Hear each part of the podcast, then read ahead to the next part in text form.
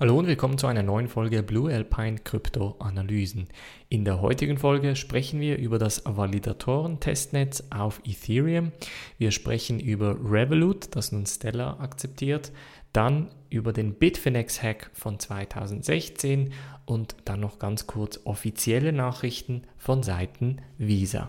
Bevor ich es vergesse, Leute, nicht vergessen, morgen Abend 19 Uhr gibt es wieder eine Coin-Analyse, dieses Mal mit Elrond. Ihr habt für Elrond gestimmt, das heißt, ich werde zusammen mit euch um 19 Uhr den Coin analysieren nach der 6x6 Methode. Also wie gesagt, morgen Abend 19 Uhr. Wir springen gleich in diese erste News Story und zwar geht es darum, dass Ethereum das Validator Launchpad für Ethereum 2.0 released hat. Das bedeutet, dass jetzt die Validatoren aufsteigen können und eigentlich das erste oder den ersten Proof of Stake Test fahren können. Wie ihr wisst, braucht es 32 Ethereum, um einen äh, Knotenpunkt laufen zu lassen und ein Validator zu werden. Und das Testnetz, das Medalla oder Medalla heißt, wird am 4. August offiziell gestartet. Das aber nur, falls 16.384 äh, Validatoren am Start sind und mindestens 524.288 Ethereum ähm, als Validatorenbeisteuerung gebracht werden.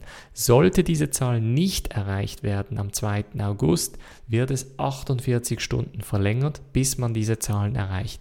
Das hat einen bestimmten Grund. Man will natürlich, dass das Netzwerk von Anfang an läuft. Man will den Test so realistisch wie möglich machen und deshalb braucht es entsprechend diese Zahlen, bevor man loslegen kann.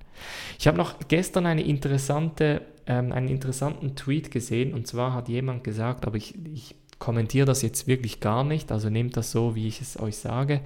Ähm, die Person hat auf Twitter geschrieben, dass in vielleicht fünf Jahren oder sechs Jahren jemand, der fünf Rolls ähm, von Ethereum Stakes hat, also fünf Rolls entsprechen 5 mal 32 Ethereum, also etwa 150 Ethereum, 160 Ethereum, ähm, könnte dadurch ein passives Einkommen generieren und zwar ein sattes passives Einkommen.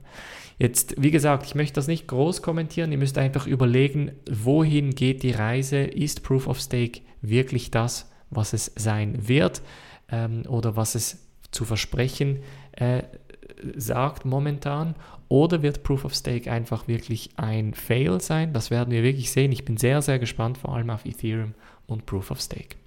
Als nächstes springen wir zu XLM bzw. zu Revolut. Einige von euch kennen Revolut, nutzen Revolut und wissen, dass Revolut auch Kryptowährungen anbietet. Stand heute sind es, glaube ich, fünf Währungen. Ähm, die kann man allerdings nur kaufen und verkaufen. Man kann sie nicht wegtransferieren. Und Revolut hat nun äh, gestern oder heute Morgen angekündigt, dass sie offiziell auch Stellar Lumens anbieten werden. Also XLM, die Kryptowährung, die von dem Ripple-Mitgründer Jet McCaleb gegründet wurde, kann nun auch auf Revolut gekauft werden.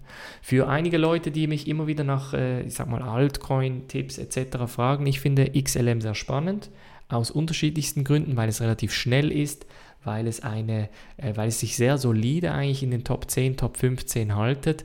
Ähm, aber wie gesagt, momentan ist Bitcoin wirklich am Rennen und dann werden die Altcoins normalerweise platt gedrückt.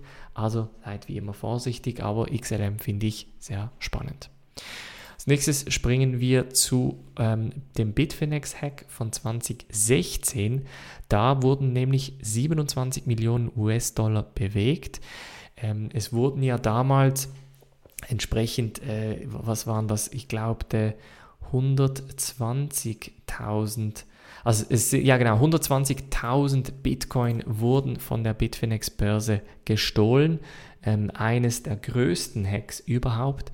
Und das Gute an der Blockchain ist ja, dass man die Transaktion komplett transparent verfolgen kann. Das heißt, das Richtige jetzt wäre, dass jegliche Börsen, und ich spreche hier von A bis Z, also wirklich die regulierten und die unregulierten, entsprechend diese Adressen verbannen, weil wir ja wissen, woher die, wo die Kryptos sitzen, könnte man rein theoretisch eben einfach die Adressen verbannen und so eine Transaktion bzw. ein Wechseln in eine andere Währung vermeiden. Das Gefährliche, glaubte ich, äh, in dieser Situation ist jetzt, wenn diese Bitcoin in einen Monero-Mixer kommen oder quasi von Bitcoin in Monero umgetauscht werden oder in einen normalen Bitcoin-Mixer. Ähm, da gibt es, so viel ich weiß, eben auch nicht mehr so viele, aber grundsätzlich werden die dann wie reingewaschen. Das heißt, man versteckt die Historie, man, man äh, generiert wie quasi neue Adressen und kann das Ganze dann nicht zurückverfolgen. Oder eben, wie gesagt, die Alternative, die Alternative, wäre, dass man in Monero wechselt, aber auch da muss man normalerweise durch eine Börse gehen und das sollte dann eigentlich entsprechend gestoppt werden. Die Regel gilt nach wie vor, Leute, vor allem jetzt auch in Bullrun-Zeiten. Vergesst nicht, lasst eure Kryptos nicht auf den Börsen. Es gibt das äh, englische, die englische, das englische Sprichwort, wenn es um Kryptos geht, not your keys, not your coins. Wenn du die privaten Schlüssel nicht kontrollierst, dann gehören die Coins nicht dir, sondern der Börse, der Bank etc. Deshalb investiere in ein Wallet ähm, und transferiere entsprechend deine Kryptos weg von der Börse. Und dann sprechen wir noch ganz kurz über Visa. Über Visa und Mastercard hatte ich ja in den letzten Wochen immer wieder berichtet und sehr, sehr spannend. Am 22. ist nun offiziell ein Blogpost von Visa rausgekommen, der da sagt, wir möchten digitale Währungen, Kryptowährungen unterstützen. Wir haben gewisse Testphasen gemacht, wir haben in unterschiedlichste äh, Firmen investiert und möchten nun natürlich auch mit diesen Investitionen entsprechend euch ähm, die Möglichkeit geben, in Kryptowährungen zu handeln. Es kommt aber mit nichts Konkretem, sondern sie sagen halt nach wie vor, äh, regulatorisch gesehen ist es halt noch heikel, da müssten wir noch aufpassen bzw. Zeit investieren und vor allem mit den Gesetzgebern eben zusammenarbeiten, um da etwas Sauberes aufzustellen. Also sehr, sehr spannend, dass da Visa wirklich den ähm, also vordringt. Ich, ich glaubte, sie haben keine andere Möglichkeit. Wir haben so ein bisschen mit den Prepaid-Karten auch gesehen. Wenn jede Börse und jedes Kryptoprojekt eine Prepaid-Karte oder eben eine Debitkarte herausgibt, die im Endeffekt dann auch auf Visa basiert, im Hintergrund aber eine andere Technologie hat, dann möchte natürlich Visa auch ein Teil von diesem Kuchen sich abschneiden. Und ich glaube, das ist genau das, was wir sehen werden. Grundsätzlich investmenttechnisch betrachtet gibt es da nicht viel, was wir machen können. Ich glaubte, wenn wir rein ähm, die Kryptowährungen anschauen, die von Visa dann unterstützt werden, ist ein Investment in die grundsätzlich sehr gut.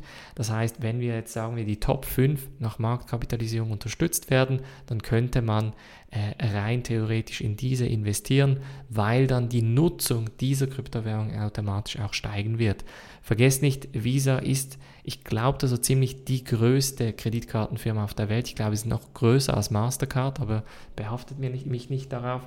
Und das bringt natürlich eine extreme Distribution. Das heißt, etwas Ähnliches, wie wir, ich glaube, letztes Jahr bei Engine und Samsung Galaxy erlebt haben. Das heißt, das Samsung Galaxy ist mit einem Wallet und unter anderem irgendwie drei Kryptowährungen ausgestattet rausgekommen. Engine hat dann irgendwie 7x, 8x innerhalb ein, zwei Monaten gemacht. Von daher unter, unterschätzt diese Distributionsmöglichkeiten von Visa nicht. Das war's von der heutigen Folge. Gebt mir wie immer einen Daumen hoch, abonniert den YouTube-Kanal, abonniert den Podcast und abonniert den Newsletter, denn auch da werde ich diese Woche natürlich wieder ins Detail gehen für all die Themen, die wir bezüglich Elrond nicht bearbeiten konnten und werde das dementsprechend im Newsletter erwähnen. Ich wünsche euch einen schönen Tag, wir sehen uns morgen wieder, macht's gut und bis dann.